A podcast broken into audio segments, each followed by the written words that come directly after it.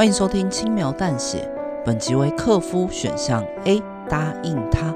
收听本集代表你将替角色做出这个选择。你所收听的每个选项都会听到不同的结局。如果还没有听过主段落的听众，请回到播放清单点选克夫主段落，要先听完主段落才听选项哦。那我们的故事就开始喽。恭喜！我挽着他的手走上了红毯，我们交换了誓言，并在所有人的面前拥吻。这是我一生最幸福的时刻。可惜命运又无情地把我拉回了原点。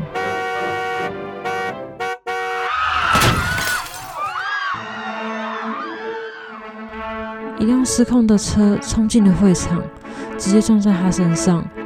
人们的祝福欢呼声瞬间变成了刺耳的尖叫声，在车底下的他，一点一滴的流逝生命。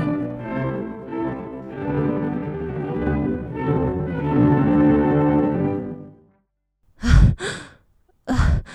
原来是做梦。我看着在我身边熟睡的他，转眼间我们已经结婚两年，他。真的战胜命运。刚刚那场梦太真实了，把我吓出了一身冷汗。我到厨房泡了杯花草茶，想舒缓尚未平复的心情。嗯，手机声。我沿着手机的震动声，在沙发上找到丈夫的手机，是一串没有看过的号码。这么晚了，怎么还会有人打给他呢？正当我想接起来时，电话就挂掉了。嗯，语音留言。你有一个新留言。喂，虽然你叫我不要跟你联络，但最近真的穷到快被鬼抓走了，想再跟你挡一点收回。以前也陪你处理过不少人，多给一点不为过吧？阿丽玛是笑笑，竟然为了跟一个女人在一块，把她老公都处理掉了。啊，算了算了算了，等你消息。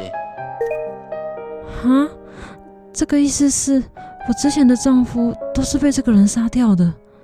想起他们凄惨的死状，想起在他们的告别式上，家人们伤心欲绝的模样。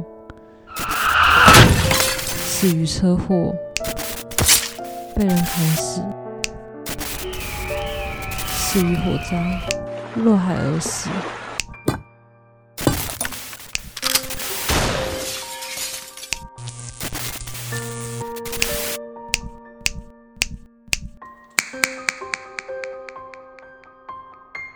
原来所有的悲剧都是出自于他的疯狂。哼，什么客服，全部只是一个自私的疯子在从中作乱。我愤怒的到厨房拿起了菜刀。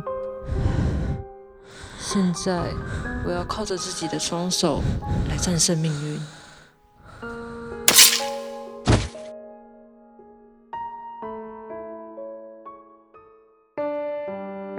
以上为克夫选项 A 的故事内容。大家好，我是 Dog，我是 Side。这个故事我们设计了多重结局。如果还没有听过另一个选项的听众，可以回到播放清单点选克夫选项 B，听看看另一个结局发生了什么吧。如果喜欢我们，可以订阅我们的频道，或在留言区跟我们互动。也可以搜寻 FBIG 轻描淡写，里面有很多延伸的小故事。如果听众有任何有趣的想法，也欢迎投稿给我们哦。那我们就下次见喽。拜拜。